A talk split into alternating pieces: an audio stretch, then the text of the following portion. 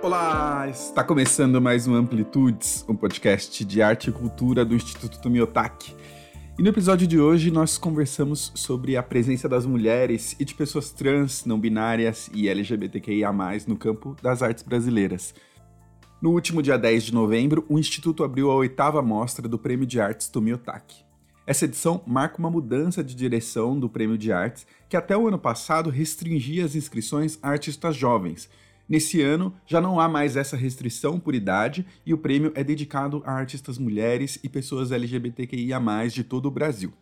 Durante o período de inscrições, a oitava edição do prêmio recebeu então mais de 1.800 candidaturas. E a partir daí, um júri composto por Aline Albuquerque, Ohana de Cássia, Júlia Cavazini, Priscila Gomes, Rita Vênus e Salissa Rosa selecionaram 10 artistas de várias regiões do país para participarem da mostra do prêmio. As artistas selecionadas são a Clara Moreira, Guilhermina Auguste, a Jaze Pereira, Josi, Marjô Mizumoto, Maria José Batista, Moara Tupinambá, Panambi, Terroristas del Amor e Vulcânica Pouca Roupa. As suas obras estão sendo exibidas no Instituto Tomiotaki até o dia 6 de fevereiro de 2023. Então, não percam essa mostra até o início de fevereiro do ano que vem. Eu sou Pedro Costa e para entendermos melhor como foi o processo de elaboração da amostra, de seleção das artistas e de construção de algumas das obras que estão ali em exibição, hoje nós conversamos com a Sabrina Fontenelle, que é coordenadora de prêmios do Instituto Tomiotaki, com a Alhana de Cássia, curadora na Pinacoteca de São Paulo e parte do júri dessa edição do prêmio, e com as artistas Josi, Jaze Pereira e Moara Cumpinambá. Nessa conversa, a gente debateu sobre o espaço das mulheres nas artes brasileiras, mas também sobre a ancestralidade que essas mulheres, em especial essas artistas, têm trazido para o espaço institucional artístico e também sobre decolonialidade e sobre a descolonização das artes no Brasil. Eu espero que vocês gostem. Essa foi uma conversa gravada online com as pessoas em diversas regiões do país, então há alguns ruídos e pedimos desculpas por isso. Esperamos que vocês gostem e vamos lá com algumas das mulheres que protagonizaram a oitava edição do Prêmio de Artes Tomiotaki.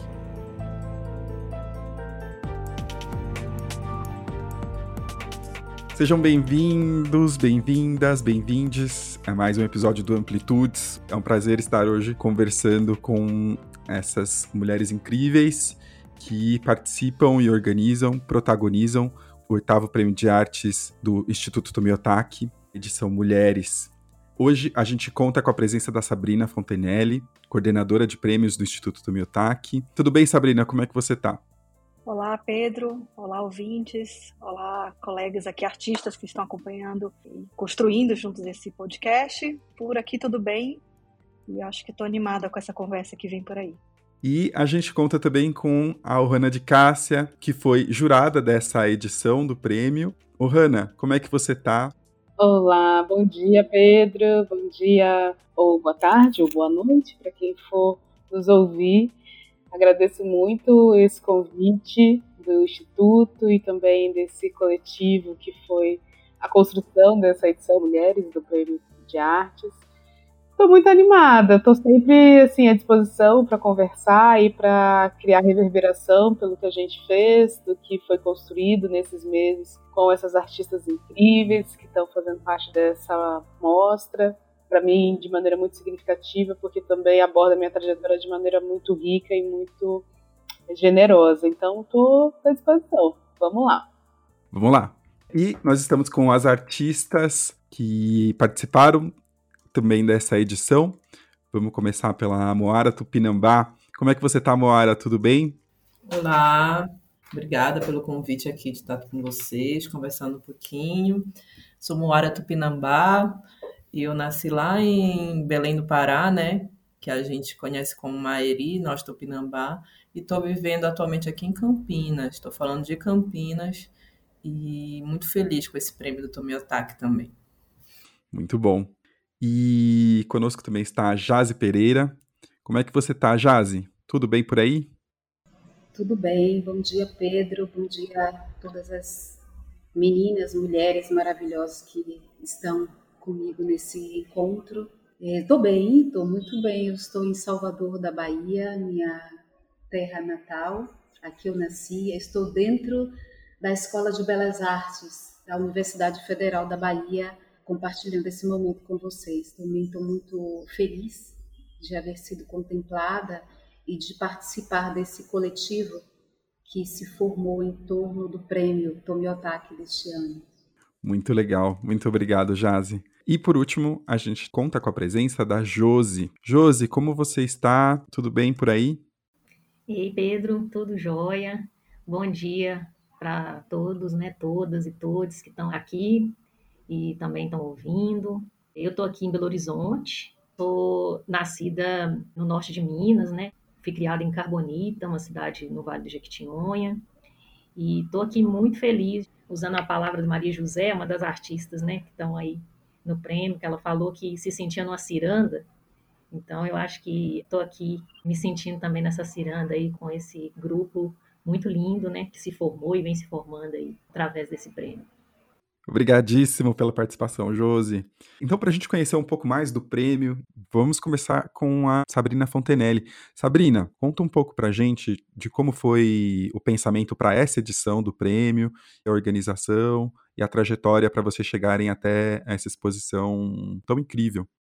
Bom, eu queria começar talvez falando de uma maneira mais ampla e a gente chegando especificando em relação a esse prêmio Artes, né? Essa edição específica que tem algumas alterações em relação às o que vinha acontecendo anteriormente, né? É, aqui no Instituto Tomiataki nós temos três prêmios. Esse prêmio Artes que está na oitava edição, o prêmio Arquitetura Tomiotaki Axonobel que está nesse momento com inscrições abertas e está em sua nona edição, e o prêmio Design Tomiotaki que está na quinta edição e também está com inscrições abertas, né? É, a gente entende que os prêmios são momentos ou esforços também de reconhecimento, muitas vezes de trajetórias ou muitas vezes de produções específicas. E esses prêmios eles se dedicam a analisar isso, é como se fosse um, mapeamento do que tem acontecido em termos de resultados, mas também de processos dessas produções, né, desses três campos, das artes, da arquitetura e do design. Essa edição do oitavo prêmio, ela tem uma modificação em relação às anteriores, que até a sétima edição, eles eram restritos a uma faixa etária. Então, ela tinha como mapeamento a produção de jovens artistas. Então, tinha uma faixa etária que limitava essa inscrição e poderiam ser homens, mulheres, pessoas trans, pessoas não binárias, enfim, a se inscrever. Nessa edição, nós tivemos um esforço de ampliar e de modificar, uh, no sentido de que a gente derrubou essa inscrição limitada a uma faixa etária, então mulheres de qualquer idade poderiam se inscrever e também não só mulheres, né? Acho que isso é importante de reforçar já na abertura desse podcast, né? Nós estamos aqui hoje com quatro artistas que são mulheres, mas o edital previa a inscrição de mulheres cis, mulheres trans e pessoas não binárias. E assim foi feita a seleção, né? Temos diversidade de identidades de gênero que acontecem e isso também trouxe uma riqueza muito grande de discussão e de apresentação e de experiências e de trajetórias também na construção desse prêmio. Quando a gente conseguiu fazer essa modificação em relação à faixa etária e à questão de mulheres cis, trans e pessoas não binárias, nós tivemos uma feliz surpresa de receber a inscrição de 1.898 pessoas de todo o Brasil. Então, assim, foram artistas de 25 estados brasileiros e do Distrito Federal, e com algo que nos surpreendeu também, num bom sentido, que era pessoas que se inscreveram de 18 a 79 anos de idade. Então, a gente viu que aquela restrição etária não fazia tanto sentido, né? E com isso a gente teve um desafio que foi fazer a seleção. E aí contamos com sete juradas. A Hanna está aqui, vai falar talvez um pouco mais desse processo, que acompanhou tão de perto e que foi figura fundamental também. Inicialmente eram cinco juradas, convidamos mais duas juradas para participar, que analisaram e chegaram à seleção de dez portfólios, que na verdade no fim são dez artistas. E aí o interessante desse prêmio que só para acho que talvez a gente já pensado um diferencial, porque prêmios são esses espaços de, de reconhecimento, né? E de você reconhece, como eu falei, trajetórias ou, ou produções. E nesse caso, acho que uma coisa interessante que o prêmio Artes Tomiotaki tem é que esses artistas selecionados participaram de um acompanhamento feito por cinco curadoras. Então, a Aline Albuquerque, a Priscila Gomes, a Renata Bittencourt, a Rita Vênus e a Salisa Rosa participaram acompanhando cada uma delas dois artistas. E com isso foram, acho que, acho que talvez elas falem até um pouco mais, não, não quero tirar esse lugar delas, pelo contrário, né? acho que cada uma vai falar um pouco de como foi sua experiência, mas a ideia era um pouco acompanhar, entender tantas trajetórias quanto as produções, quanto as pesquisas que estavam acontecendo, e isso se desdobrou na exposição. Então, eu estou falando isso tudo porque, no fim, a exposição é só um pedacinho desse processo que é muito maior, né, e que se desdobra nisso, que é uma maneira de interagir com o público, mas se materializa também num catálogo que vai ser lançado em janeiro de 2023, que demonstra também os formatos finais ou um pouco desses diálogos que foram estabelecidos, né? Então, acho que para começar um pouco isso e aí a gente vai trocando aqui essas informações. Legal. Obrigado, Sabrina. Acho que deu para entender bem como é que foi o processo de pensamento, né? E aí tem esse dado que é um dado surpreendente. 1898 candidatas de todo o Brasil, então imagino que deva ter sido um grande desafio escolher apenas 10 dentro desse número enorme e dessa variedade de estéticas, de poesias, trajetórias também, né? Então, Ohana, você que participou desse júri, imagino que tenha sido muito difícil, mas ao mesmo tempo muito interessante, né? Ter contato com toda essa produção. Como é que foi participar desse júri e o que é que você descobriu nesse processo?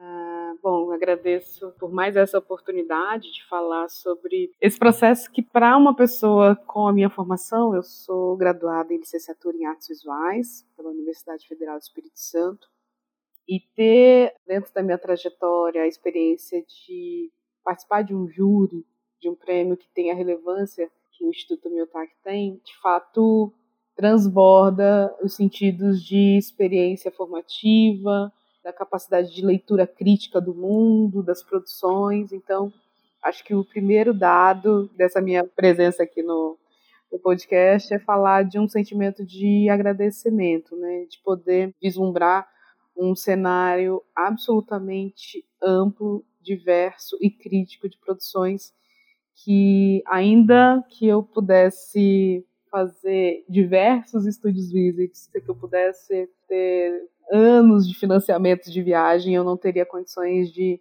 recolher no olhar e na experiência de leitura processos de produção tão intensos e tão estimulantes como foi participar desse júri. Acho que uma coisa importante né, do que a gente está tratando aqui nesse encontro é falar não só de diversidade, mas também um ponto crítico, acho que institucional que se mostra, é como as instituições de arte e cultura estão, de fato, dedicando o seu olhar e a sua atenção para produções que estiveram historicamente afastadas ou invisibilizadas do seu escopo de trabalho. Eu acho que tem um lugar muito importante, muito caro para esse prêmio, que é o oitavo prêmio, e para falar então de uma edição Mulheres, mas pensar nesse discurso de maneira mais elástica, mais ampla, para falar de questões que também nos atravessam em termos de política de identidade, de política de presença, de política de sobrevivência e de resistência. Eu acho que o prêmio e o trabalho que eu tive com, com as minhas colegas do júri foi exatamente para conseguir ampliar e ver além do que o título de chamamento estava propondo. Então, quando a gente consegue selecionar com certa dor no coração e com muita alegria também, sempre nesse vai e vem de emoções, né? Seriam 10, mas se a gente pudesse ter escolhido 50, 50 ainda seria pouco. mas acho que foi um exercício também de olhar trajetórias e olhar também para as nossas deficiências institucionais, né? Quando a gente fala de mulheres artistas fora do eixo Rio-São Paulo, quando falamos de artistas não binárias, trans, o que, que a gente está querendo exaltar com esse trabalho, com esse olhar acurado para essa seleção. Acho que a gente também demarca não só a presença desse coletivo de artistas, mas também marca, inclusive, a presença desse júri enquanto coletivo pensante, de força narrativa, de construção de narrativa. Isso que nós também ampliamos um discurso, nós temos uma voz liberta, e essa voz liberta consegue libertar outras vozes, que é também por onde eu tenho pensado bastante da minha atuação nessa posição de curadoria, como atualmente estou na Pinacoteca, fazendo parte do núcleo de pesquisa e curadoria, desenvolvendo projetos que também deflagram esses espaços de liberdade, de construção de liberdade. Então, eu acho que é um processo muito, muito rico. Também conviver nesses meses com Renata, com Salisa, com Rita, com Priscila, com Júlia, com Aline, foi um aprendizado muito, muito vantajoso para que a gente pudesse também entender em que instâncias essas capacidades críticas e teóricas vão se somando para criar uma seleção que de fato demonstrasse também a nossa diversidade de pensamento. Eu acho que os desafios são daqui para frente também para o Instituto, mas não só institucionalmente, quando a gente olha em torno é, as instituições tendo um movimento um pouco mais progressista de ampliar recortes, ampliar narrativas, enquanto as artistas desse prêmio em breve terão as suas exposições individuais, como é que a gente olha para esses trabalhos e provoca instituições para acolher, investigar, pesquisar trabalhos que estão na sua potência, que estão firmes e consistentes para outras etapas de expansão, né? Eu acho que isso é o mais, assim, mais apetitoso desse processo, saber que é daqui para frente, que o prêmio, a mostra são etapas importantes, mas de uma trajetória que também há de se consolidar daqui para frente. Acho que é isso. Muito bom, muito bom. Fico feliz de ouvir que esse é só um começo, né? E que é um começo de um processo que ainda tem muito, muito o que trazer para a gente, para as artes, para a sociedade brasileira em geral, e que com certeza vai contribuir muito ainda para o desenvolvimento dessa sociedade. Esperamos. É, eu acho que é bem assim pensar criticamente em consequências positivas desse processo. Eu acho que o podcast é mais um elemento de consequência. Ouvir esse grupo de pessoas que está né, nessa edição do podcast é também saber das consequências fundantes da sua experiência de vida e de mundo e de produção crítica. Porque é isso, eu acho que a gente vai criando camadas históricas de registro histórico da presença, da produção intelectual, do fazer de cada uma dessas pessoas.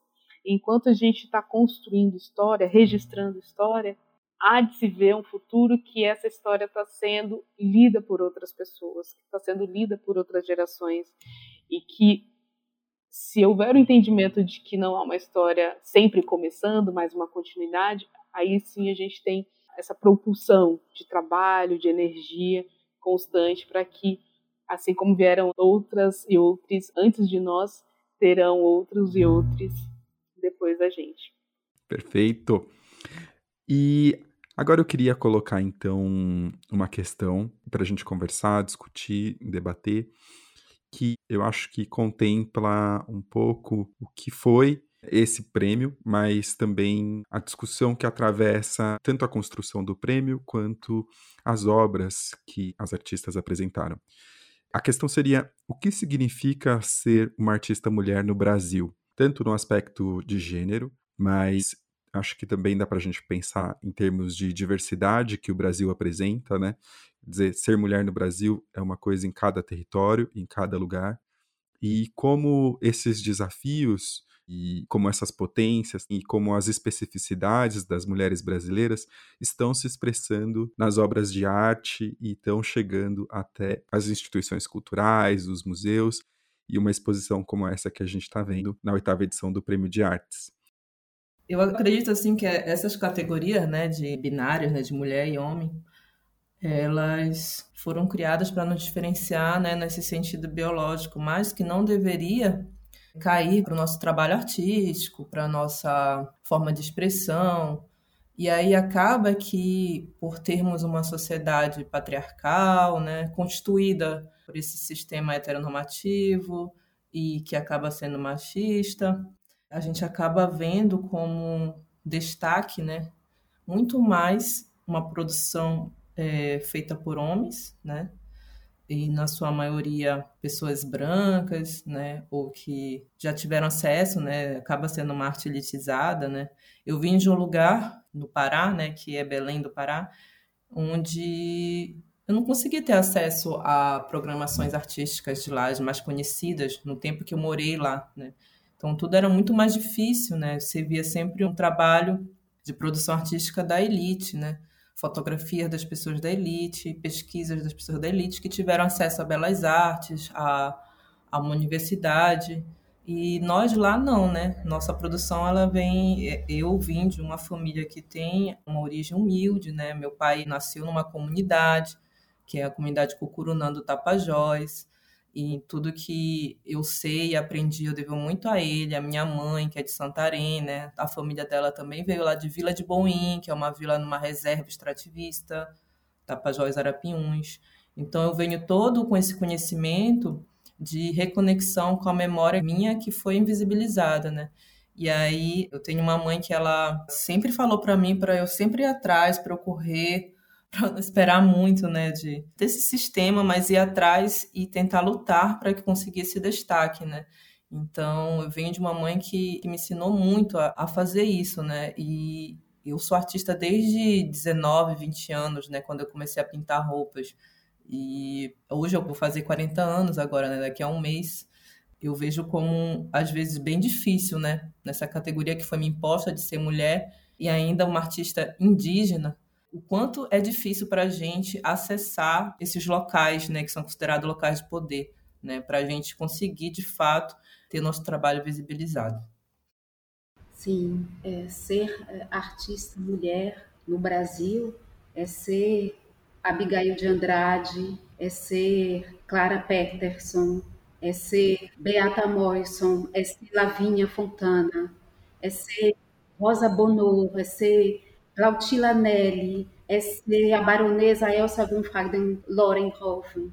São artistas que, no decorrer da história, foram, de alguma forma, apagadas. Essas artistas que eu acabei de citar fazem parte da origem dos principais movimentos artísticos. E eu nunca ouvi falar delas até o momento que eu decidi escolher, buscar, porque eu percebi que não haviam mulheres na história que me era contada. Então, eu decidi ser artista mulher no Brasil, ser artista mulher, tanto no Brasil quanto no mundo, é decidir ser. Não basta apenas ser, a gente tem que decidir ser. Há um momento que a gente tem que fincar o pé e dizer eu sou. Se você não finca o pé e não diz eu sou, então a chance desse dom, desse talento ser apagado é maior. Se você não fica ao pé, você é apagada.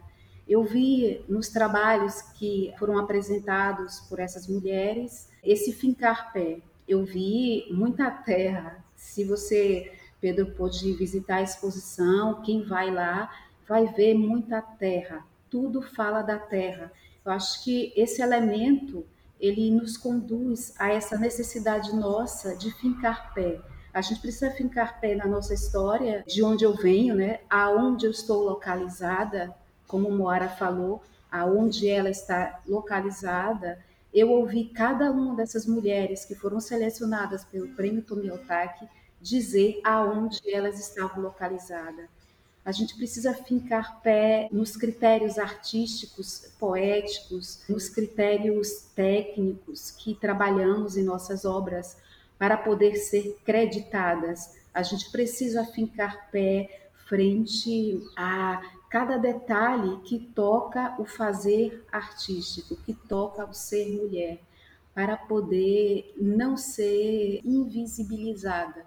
Então, acho que esse ser mulher no Brasil é uma pergunta assim excelente que nos remete a toda a história da mulher mesmo, a história da arte que os homens não contaram.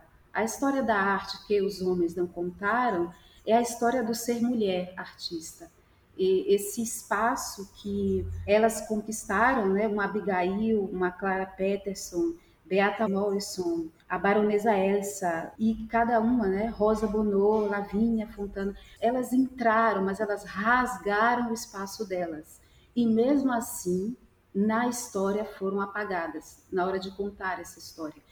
Participar desse prêmio, o Instituto Tomiotaki eleger, fazer essa excepcionalidade de abrir para mulheres, quer dizer que a gente está contando uma outra história, uma possibilidade de uma geração nova surgir de artistas, uma geração nova surgir na sociedade brasileira que precisa escutar suas histórias e as histórias contadas também ou agora principalmente pelas mulheres, principalmente pelas pessoas que não puderam contar histórias na história do Brasil. É, eu identifico né, com, com o que Moara e Jazzy falaram, né? Eu acho que ser artista mulher no Brasil é assim, lidar com essa essa construção sociocultural mesmo de, de, de, gênero, né? Esses binarismos que colocam a gente. Eu acho que ser artista mulher é você ser a outra numa história, né? Você tá ali, tem um negócio ali que é universal e você tá ali, né? Você é, um, você é a outra na história. E eu acho que tem uma coisa bem assim, uma complexidade de hora você ter que sentir que você precisa afirmar esses lugares, mas ao mesmo tempo tem hora que parece que você está sendo aprisionado nesse lugar. É um negócio difícil, assim. Eu, por exemplo, eu, meu trabalho em si, assim, eu carrego na minha construção, no meu corpo, uma construção né, de gênero, que você pode identificar como um feminino, no jeito que eu opero as coisas, mas que também não é um feminino global, porque a gente tem um chão ali que é comum mas vai criando umas camadas, né? Por exemplo, eu tenho uma relação de intimidade com as matérias que eu toco, que é uma relação assim de uma pessoa que foi criada para ser mulher, que tem um, um lugar social específico, tem cor. Eu fui criada para lidar com a matéria como, como empregada doméstica, por exemplo. Isso é o que me gera, isso é o que está na minha construção primeira, né? E isso traz para minha mão um jeito de tocar nas coisas, assim, e que eu vejo que nesse momento que eu estou aqui, nesse ano de 2022 é o ano que eu fiz minhas primeiras exposições, né? Então, assim, você está reivindicando esse lugar de tramar suas histórias e colocar suas coisas aqui, são essas mãos que estão vindo, mas, assim, é, ao mesmo tempo não estou querendo também que meu trabalho seja cooptado dentro dessa ideia só, né, de ficar ali falando de um feminino, às vezes muito dentro da ideia de um feminino que é global, né? Então é um negócio cheio de tensão, assim, e a gente está num momento que essas revisões, essas rasuras estão acontecendo, né? Então, a gente vê essas portas aí, que são aí abertas aí, fruto de muita luta, né? Muitas lutas de muitas outras, né? Antes da gente, assim. E fica sempre aquela sensação, assim, de querer trazer a lenha para manter o fogo aceso e pensando, né, eu acho que até a Ohana falou da questão da expansão, né? Eu acho que eu sinto um pouco desse negócio assim, até onde que isso vai, sabe?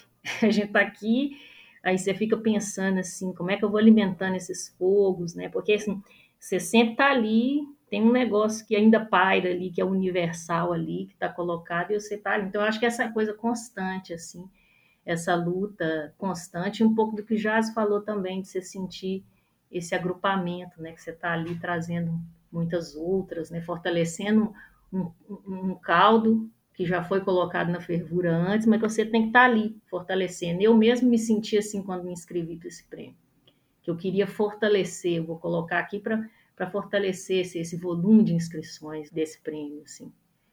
Então, é mais ou menos por aí que eu penso essa questão de ser mulher, com essas camadas aí, dessas. Eu acho que até eu vou citar, acho que tem um negócio que a Carla Cotirene fala, que são as avenidas identitárias, né? Porque você pensa um chão, mas tem várias camadas, né? Dentro dessa ideia de, desse binarismo, dessa construção sociocultural de gênero, né? Então é isso aí, é estar tá nessa, nessas avenidas, esses cruzamentos. Perfeito. Quer dizer, esses binarismos não deveriam existir, né? Mas à medida em que existem, então a gente também precisa usá-los para resistir às opressões que eles apresentam, né? Apresentam para a sociedade como um todo, mas para as mulheres especificamente. E uma coisa que aparece no trabalho de vocês, três que estão aqui, e que aparece de maneira muito forte, muito contundente, pelo menos na minha perspectiva, foi a questão da ancestralidade. Eu posso estar errado, mas eu vejo isso muito forte no trabalho e até na fala de vocês. Acho que é uma coisa que a Ohana também falou, né? Quando a gente olha para o passado, pensa esse passado até colonial do Brasil e como isso afetou as mulheres, e a gente constrói essa exposição, a gente também está pensando no futuro. Então, como é que vocês buscaram ou como é que vocês descobriram a possibilidade de transformar seja o passado, seja o cotidiano, mas esses conhecimentos específicos e que são muitas vezes ancestrais, né, Josi? Acho que no seu trabalho, quando você traz o caldo do feijão para a pintura, é um gesto maravilhoso e o quanto isso tem de um conhecimento tão específico e tão próprio da sua vida, da região onde você vive, o quanto as esculturas da Jazz trazem também uma percepção, um olhar e um conhecimento que é específico da cultura que ela traz, e sem falar da Moara, que acho que colocou isso de maneira tão direta né, na construção do seu trabalho, o Museu da Silva. Queria ouvir um pouco vocês como é que é pensar esse passado na construção do trabalho de vocês.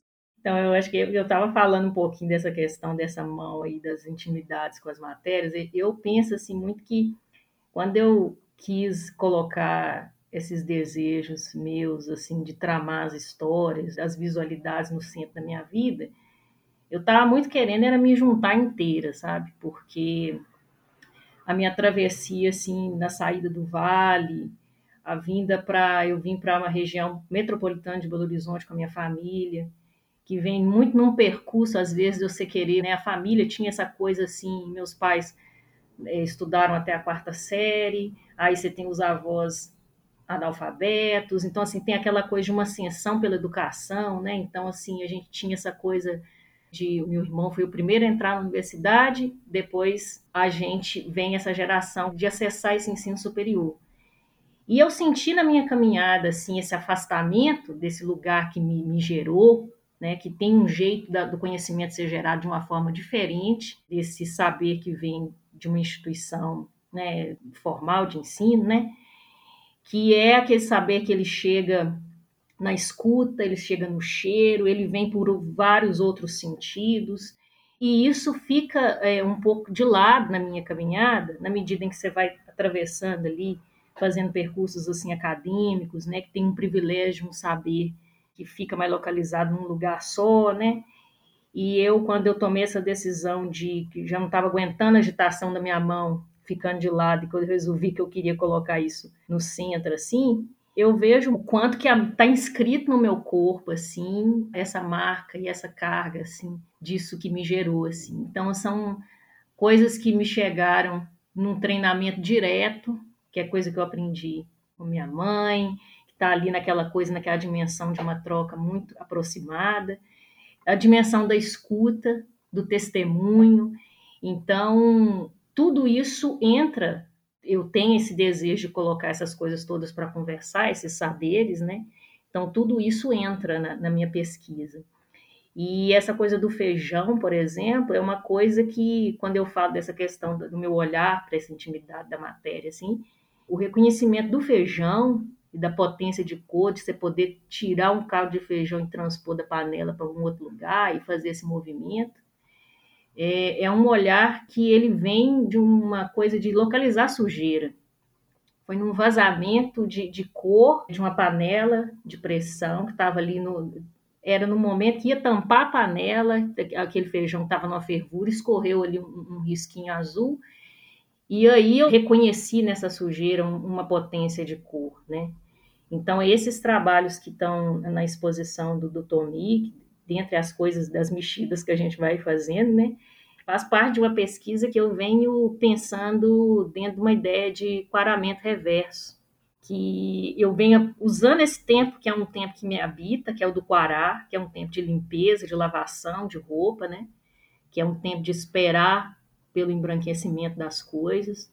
Acho que quando eu começo a pensar na operação reversa desse quará, eu estou pensando na reversão de uns branqueamentos da minha caminhada também, estava deixando de lado algumas coisas que são muito importantes para me manter em pé, né? Então, esse paramento reverso que eu venho fazendo é, é, cultivar realmente esse potencial de impregnar das coisas, né?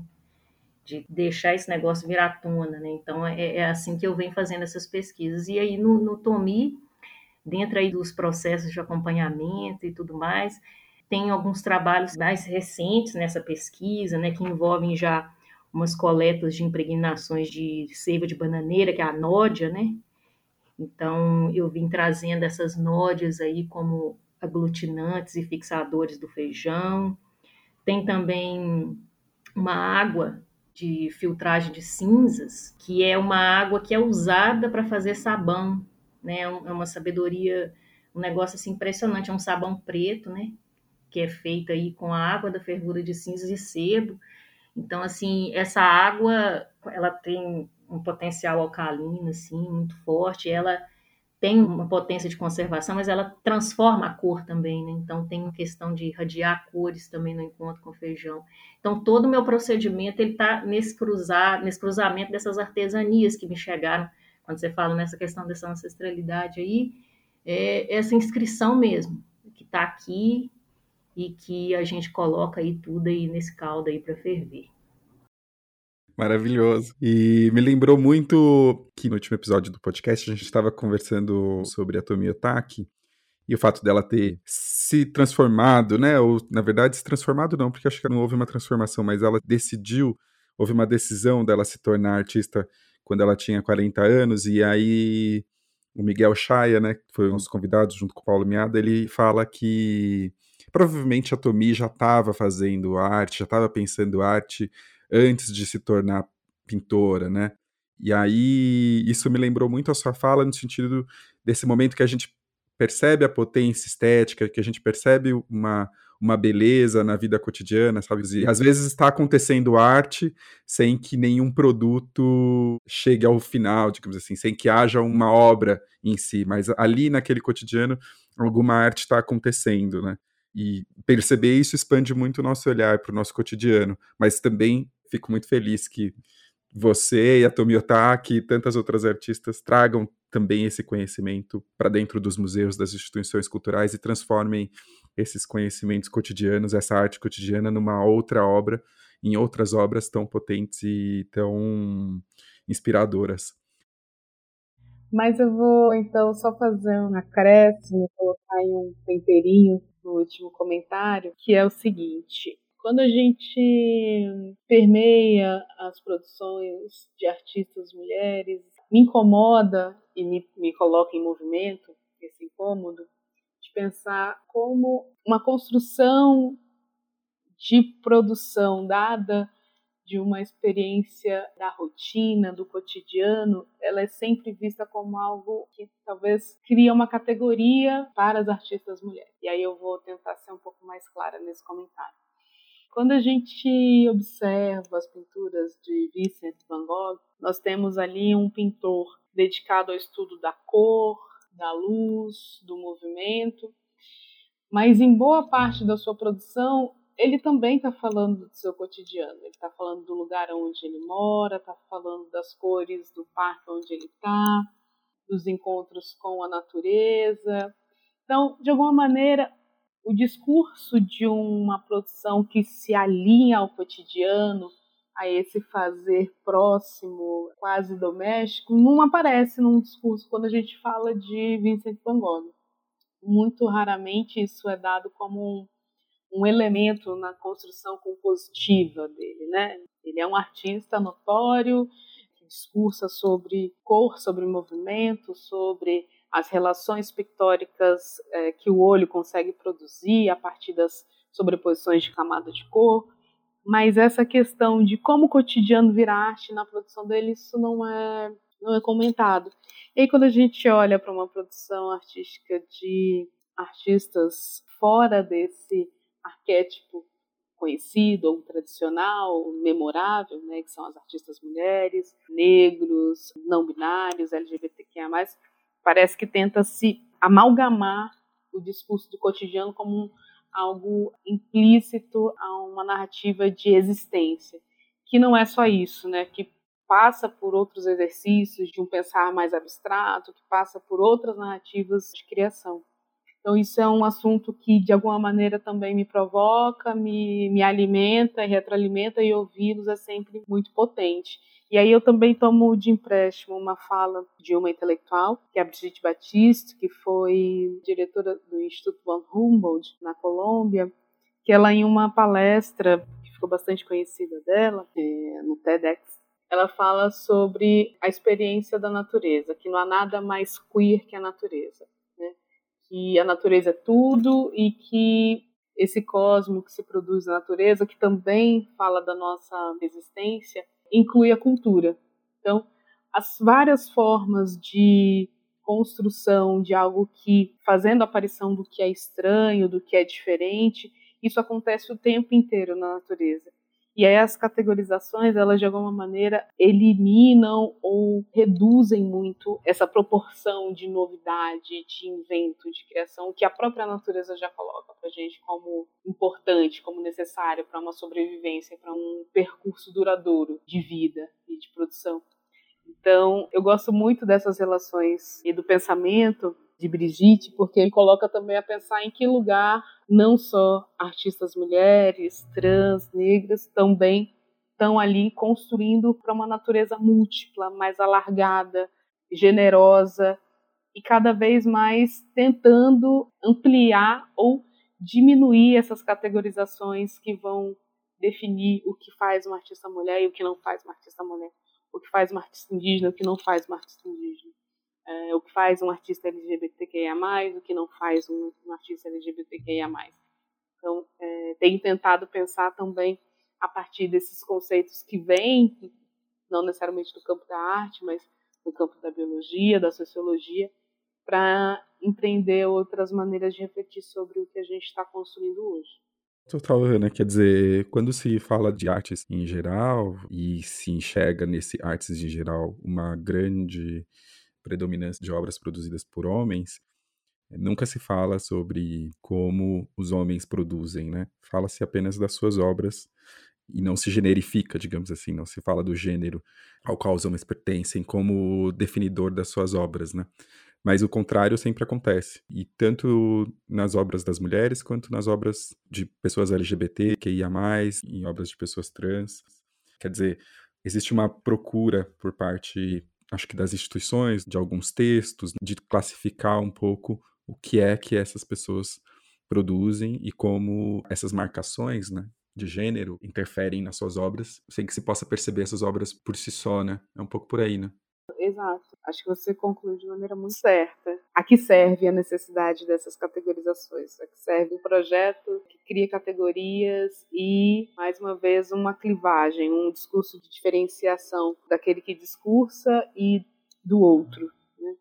Assim, a questão da ancestralidade, ela sempre esteve muito presente, né, em todos os meus trabalhos, desde quando eu me entendo enquanto artista, enquanto uma pessoa que se utiliza né, de plataformas para mostrar a minha criatividade. Né? Então, assim, esse trabalho em específico, que é o Museu da Silva, ele é um recorte né, de toda uma pesquisa que eu já desenvolvo desde 2018, né, que justamente se iniciou em um processo de escuta da oralidade a partir de uma entrevista com meu pai, à distância, né, porque eu já morava em São Paulo, meu pai mora lá em Belém, sobre quem são nossos ancestrais, como era a comunidade, né? E eu já vou trazendo aí né, essa reconexão com a memória do meu pai, mas também com a memória que eu tive de ter convivido com a minha avó, né, minha avó paterna, né, que é Dona Maria Fortunata. E nesse lugar, na do Tomiotaki, eu acabei escolhendo trazer o muralismo, né, como uma forma de potencializar essa minha memória, em homenagem à minha avó, né, essa matriarca de nossa família Silva, para esse lugar do muro, né?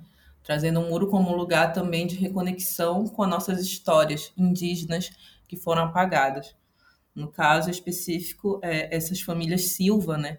Que tem essa relação com a terra, né? Os Silvas, que se você for buscar a origem toponímica, é aquele que vem da selva, né? E qual é a nossa relação com essa, com essa selva, né? E que traz ainda na gente, né? Muito forte, né? Então você vai ver nesse mural a minha avó, né? Sendo homenageada ali.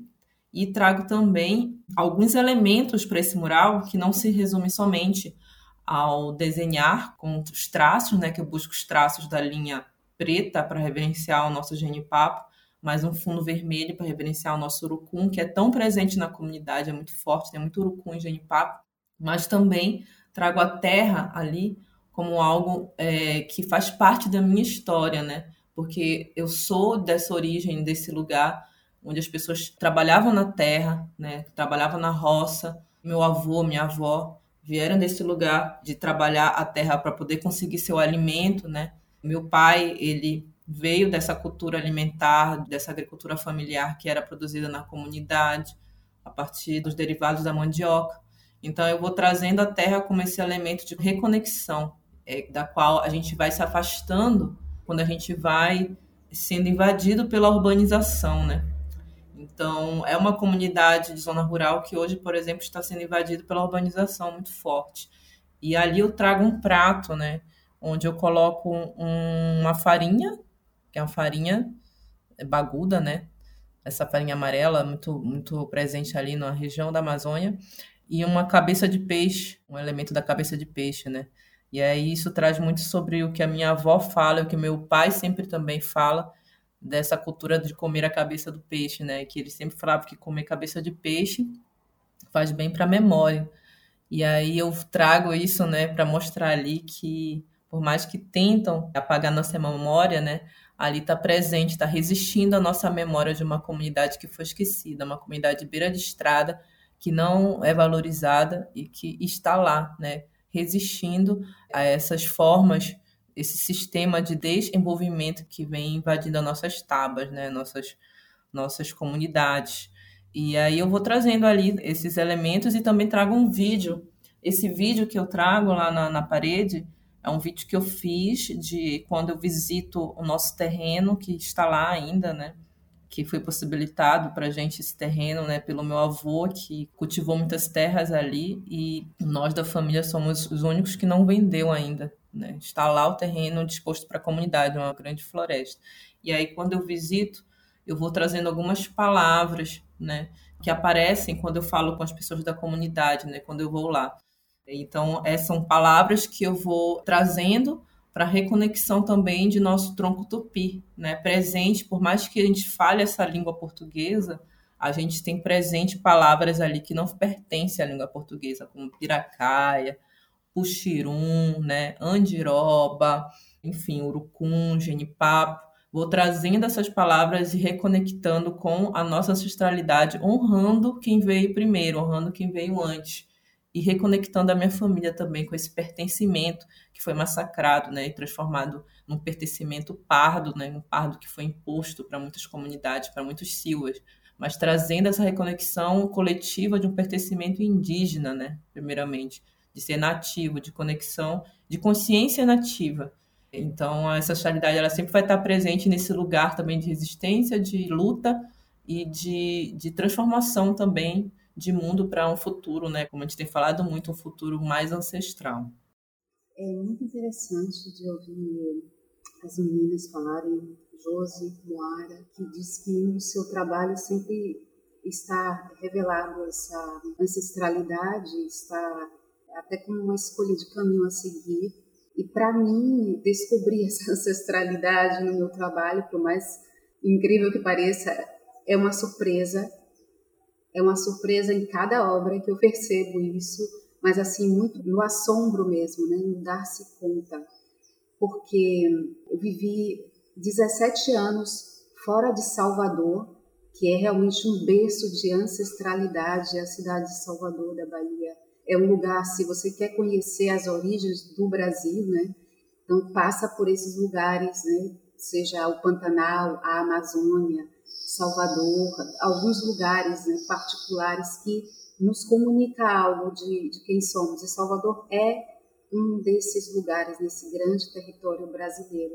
Mas por viver 17 anos fora e nos lugares por onde eu vivi, o conteúdo de existência também já era assim muito grande e eu reconheço que eu sou uma mulher do presente, aonde eu estou é ali o meu lugar de entrega. Eu não percebi essa eclosão de ancestralidade que vem acontecendo, né? No Brasil, em todos os âmbitos, mas assim falando especificamente na cultura. Então, quando eu volto para Salvador, eu me dou conta da profundidade onde nós estamos agora dialogando, né?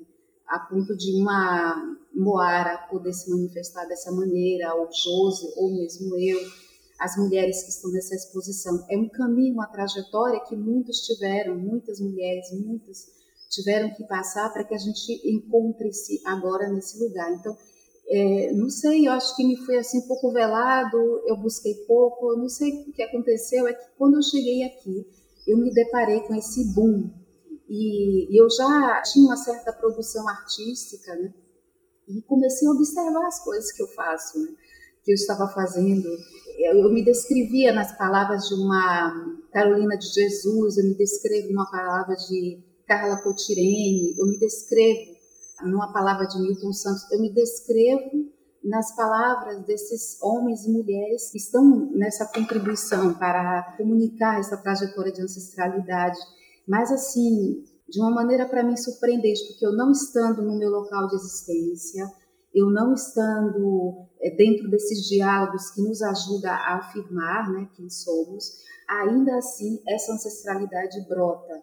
É como prova de que realmente é como algo muito original, muito próprio essa essa força interior que carregamos enquanto artistas e que brota. Eu podia nascer na China, lá brotaria essa ancestralidade muito própria e muito de onde eu venho, sabe? muito das origens que eu tenho. E chegando nessa exposição, né, na hora de propor algum trabalho, eu escolhi apresentar essas esculturas, são sete esculturas, elas são feitas né, tecnicamente em, em resina, é uma modelagem entre resina, mármore e o sisal. São elementos que se encontram e se entregam, né? Cada material tem sua propriedade e essa propriedade se deixa ver nessas figuras. São figuras de pé, são corpos de pé, são corpos é, assim que tira um vertical e que se instala assim na terra, né? Então no horizontal. Eu percebo isso no momento que eu coloquei elas de pé, porque de fato foi a primeira vez que eu vi essas figuras de pé, foi no Tomiotaki, né? no dia da montagem. É, tensão entre o horizontal e o vertical e no, no, no centro ali está é, essa tensão, essa, essa energia ancestral que se deixa ver, se deixa ver na pedra do mármore, se deixa ver na dureza né, que permite né, fazer é, com a resina, ela se deixa ver na leveza, no movimento que as fibras do sisal se apresentam naquela forma isso é tudo ancestralidade, é pura ancestralidade. E essa ancestralidade que se dá assim, de uma forma bem afirmativa, mas de uma forma é, que se entrega, sabe? De uma forma gratuita. E é como que eu sou contemplada por aquelas figuras. Né? Eu, primeiramente, eu sou contemplada e, assim, até agradecidas por elas existirem, no sentido de que, ao mesmo tempo que eu estou ali no movimento louco e total para elas virem, chegarem a, a vir à vida, né, a existir. Ao mesmo tempo, tem momentos que eu me retiro e observo de fato o que está acontecendo ali. E essa experiência de se retirar e observar é de frente às minhas obras, mas também de frente às obras dessas mulheres que estão aí nessa exposição. Essa ancestralidade que se impõe a nós de alguma maneira, onde quer que moramos, do jeito que sejamos tratadas socialmente, né? No momento em que a arte brota em nós, essa ancestralidade vai brotar assim, de uma maneira muito abundante. Aí eu fiquei com uma dúvida até um pouco mais técnica, Jazi. Você fala que você viu elas em pé na galeria do Tomiotaki, na sala do Tomiotaki, pela primeira vez. Por que você monta elas partes?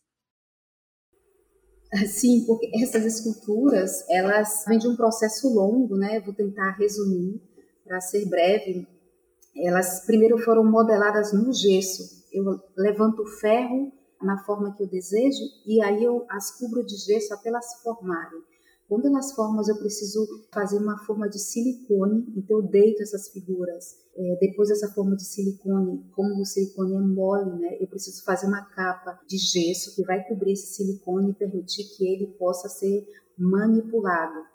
E dentro desse silicone eu retiro essa peça original que era então de gesso e é nesse espaço vazio eu vou derramar a resina com pó de mármore, com o sisal, aberta em duas partes. Então eu fecho isso e depois tem todo um trabalho de selar essa figura até o momento que ela vai de pé. Então, no ateliê, como eu não tenho um grande ateliê, não tive condições de deixá-las de pé, elas sempre estavam deitadas, né? E como era uma atrás da outra, né? Em um curto período de tempo, eu não tive realmente essa possibilidade de deixá-las de pé e de vê-las, de contemplá-las, de entendê-las, de percebê-las. E foi ali, naquele momento, a primeira vez assim que eu as vi abertas, o sisal aberto e as figuras de pé. E na exposição existem essas obras que são muito materiais. Uma delas eu disponibilizei ao toque para que essa forma de acessibilidade, né, de adentrar na figura, fosse mais possível, mais sensorial, sobretudo para as pessoas que têm este meio né, sensorial como um meio de comunicação direta e de recebimento da imagem. É, também tem um vídeo, um vídeo que comunica o título das obras, que é um título só e que se debrulha em um, dois, três, quatro, cinco, seis, sete. Silêncio.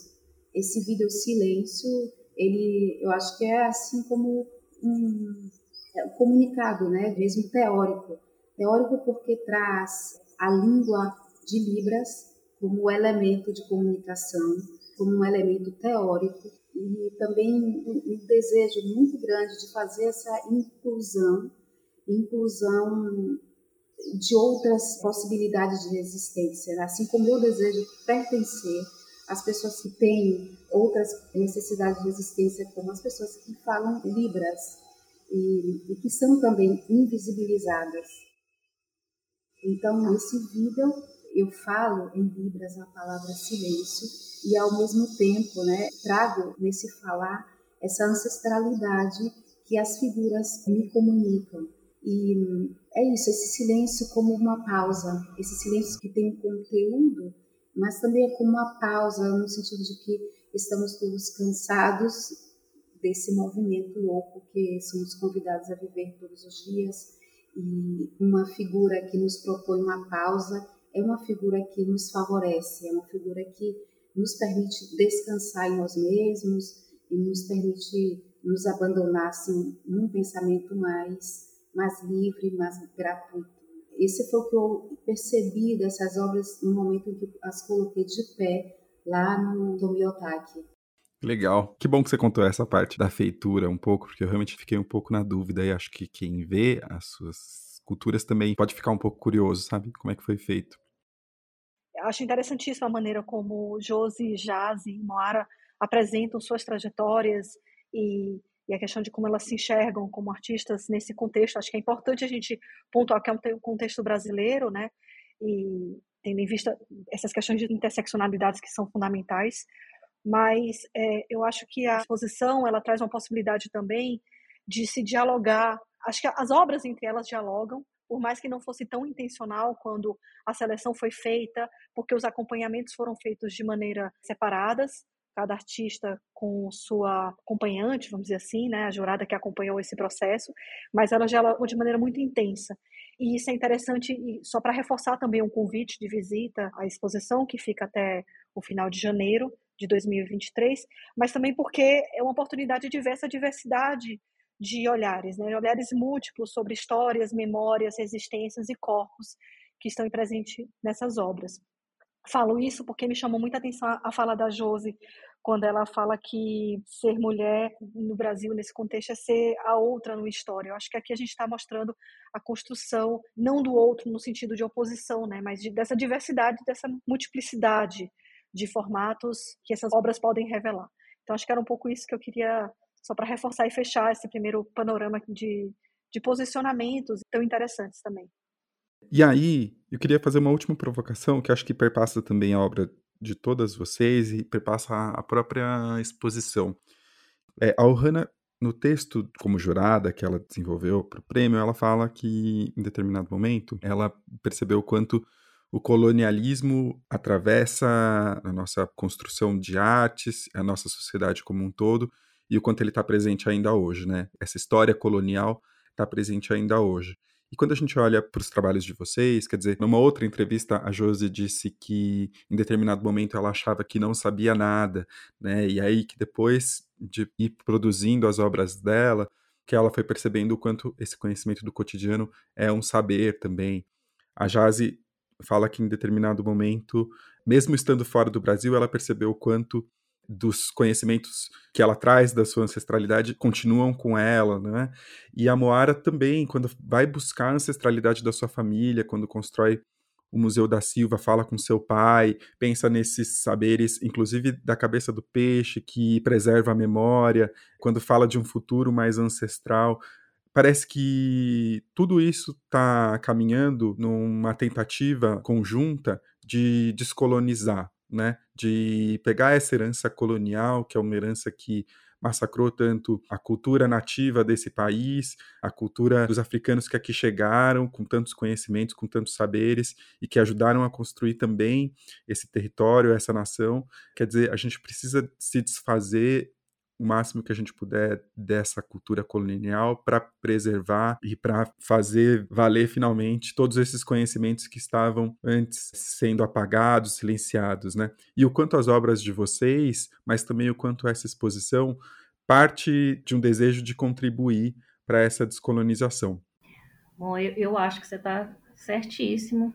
Você falando aqui, eu lembrei até de uma coisa que tem sido muito interessante assim na, na, minha caminhada, assim, é o quanto que o meu pai e a minha mãe passaram a conversar e a trocar ideia comigo, assim, passaram a vir para o meu trabalho nessa caminhada assim da vida, assim, porque eu até comentei nesse início da gente fazer esse percurso assim que vai fazendo a gente assim parece que você vai se afastando, né, de alguns lugares, assim. Eu acho que muito do que aconteceu assim com, comigo, com minhas irmãs, meu irmão, que assim esse acesso ao ensino superior também deu uma afastada um pouco da gente, assim. Eu escutava muito em casa assim, ah, é, nós não temos meu pai e minha mãe falando assim, a gente não tem nada é, para ensinar mais, né? Vocês é que sabem das coisas, né? Como se tivesse assim realmente assim uma uma hierarquia, né, nesses saberes assim, e o quanto que essas mexidas assim vão convocando, né? Às vezes meu pai me liga, minha mãe me liga, porque estão lá e lembraram de uma coisa, porque a gente vai conversando e a gente vai ativando, né? Essas memórias, né? É, esse sabão mesmo que eu falei, se eu mencionei essa água de cinzas, assim, foi uma coisa assim que foi uma, uma rede de lembranças, assim, né? Que foi sendo ativada.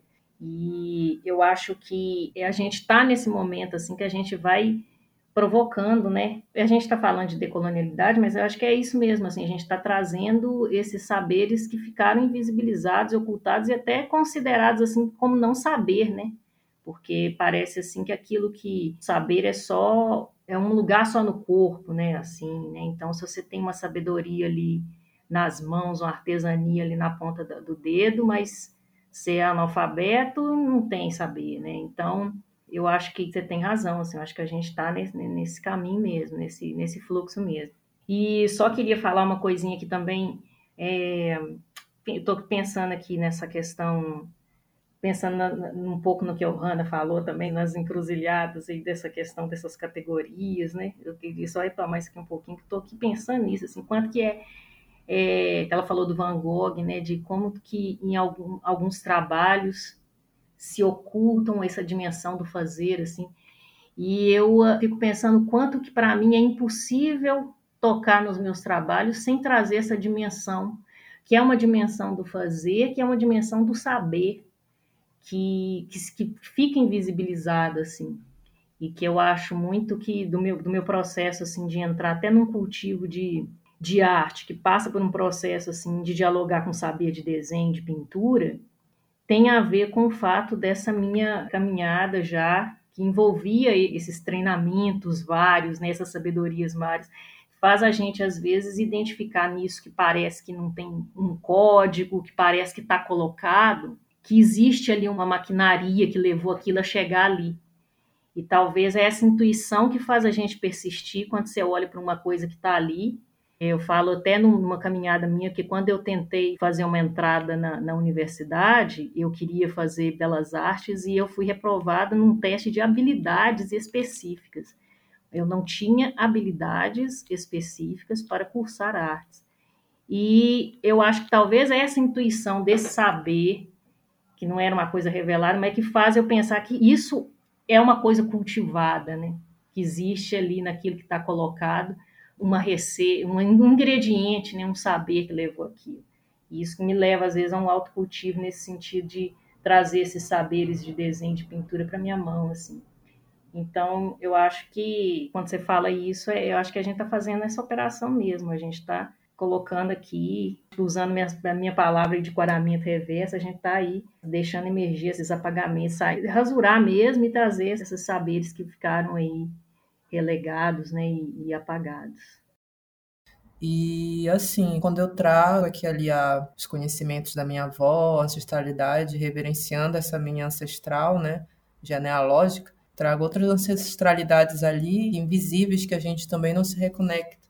Que uma delas é a terra, né? A terra, a água, que são esses elementos que a gente perdeu conexão e vai perdendo cada vez mais quando a gente vai deixando essas cidades do cimento, né? invadirem nossos corpos, nossos territórios. E aí eu trago a minha avó que não teve diploma, é considerada analfabeta, né? E não teve acesso, né, a essa educação, questionando, será que essa educação que a gente tanto almeja e que muitas das vezes quando eu falo com os mais velhos lá, com a minha prima também, sentem vergonha, né, de ter essa origem Será que essa educação que a gente tanto almeja, essa educação que ela é eurocentrada, ela deva fazer parte mesmo de nosso caminhar, de nosso objetivo? É uma questão, né, que eu, que eu coloco assim. E aí por isso que eu trago a comunidade, a minha avó, o curunã, a terra, a farinha, o tarubá, a cestaria, né, como uma tecnologia que é presente ali, que a gente deva ter orgulho disso. Né? Então, é um trabalho também de trazer autoestima desses nossos saberes, desses nossos conhecimentos, que também podem ser chamados de ciência, né? e que foram subalternizados por essa forma de educação que é eurocentrada, desse saber colonial. Né? Então, são muitos conhecimentos né, ali que estão ali nessa comunidade como também os conhecimentos das ervas, das medicinas, né? Minha avó era benzedeira, rezadeira. Muitos comunitários que ainda moram lá têm esse domínio e não têm a noção de quanto isso é incrível, é importante, né, para continuidade da ancestralidade, porque muito do que também se coloca aí nessa educação eurocentrada também faz parte de um roubo, né, que roubam nossos conhecimentos e colocam aí na, na ciência também. Então, é, eu acho que quando a gente traz essa forma, né, na arte também, reconectando com esses saberes, com esses conhecimentos, a gente também está descolonizando, né? Está sendo contracolonial, né? Que eu gosto muito de falar nesse sentido. Eu quero fazer então a minha, minha última incursão aqui no podcast, que é falar um pouco sobre essa validação dos nossos conhecimentos, dos nossos repertórios. Acho que o que também quis é, provocar, como eu comentário anterior, é exatamente esse lugar, talvez, de um equilíbrio de conhecimentos, de poder e de saber, que todos os indivíduos podem e devem ter essa capacidade respeitada e colocada no mundo como algo inédito, inovador, da maneira como os nossos percursos e as nossas identidades se colocam também no mundo.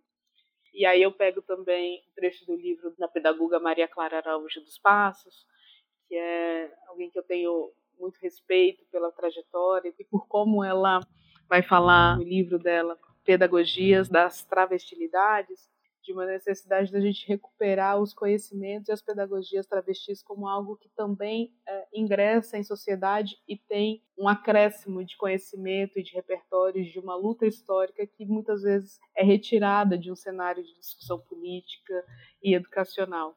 E aí, dentro do que ela traz, tem um trecho muito, muito importante, que para mim é muito impactante, que ela fala que a luta pela construção das cidadanias crítico-reflexivas, capazes de pensar intervir na sociedade perpassa o campo do conhecimento, uma vez que a praxis político-pedagógica dos movimentos sociais constrói saberes insurgentes. Então, acho que dessa maneira eu também é, concluo aqui um pouco do meu raciocínio, da maneira como participar dessa edição do Prêmio de Artes foi importante para essa construção de saberes insurgentes, de encontrar essas vozes libertas que vão sim é, se estender, encontrar os seus ecos uh, no futuro, né? nesse futuro ancestral que a gente comentou. 100% que, o que Josi falou, o que Moara afirmou, o que Ohana esclareceu, é, esses saberes é, que estavam escondidos, eles estavam escondidos em lugares específicos eles estavam escondidos em corpos específicos, eles estavam escondidos realmente em territórios específicos da nossa sociedade. E esses saberes pertencem a lugares específicos, a corpos específicos, a territórios específicos. E nós pertencemos a esses lugares. E no momento em que nós que pertencemos a esses lugares somos esses corpos pertencemos a esses territórios, chegamos a, a uma possibilidade de comunicar a uma voz, a uma voz liberta, como bem fala o Hanna, nós queremos trazer como essa voz, né? Realmente é todo um canto, é um coro que vem atrás de nós, né? é uma orquestra, é, é realmente é um, um, uma comunidade inteira né? de libertos que trazem esses saberes e que querem contribuir nos seus lugares de existência com o que é essa cultura brasileira. E pertencer a esses lugares e, ao mesmo tempo, poder é, ter uma voz liberta é um lugar de responsabilidade, né?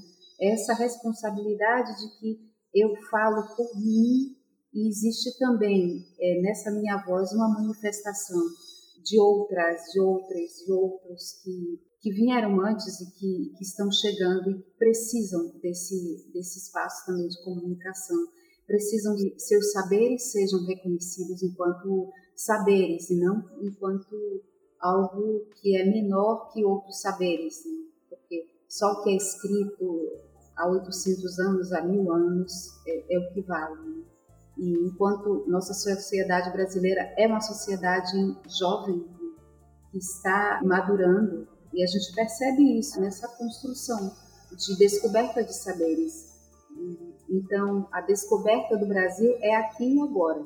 É nessas vozes que a gente escuta, é nessas que vieram, nessas que vão né, para além do que a gente está contando aqui em obras de arte, né, em outros meios de comunicação da existência é, esses saberes vão, vão sendo transmitidos. E, sim, é realmente isso, nós queremos pertencer a essa, esse movimento de saberes que, que se deixam ver, né? que saem da invisibilidade.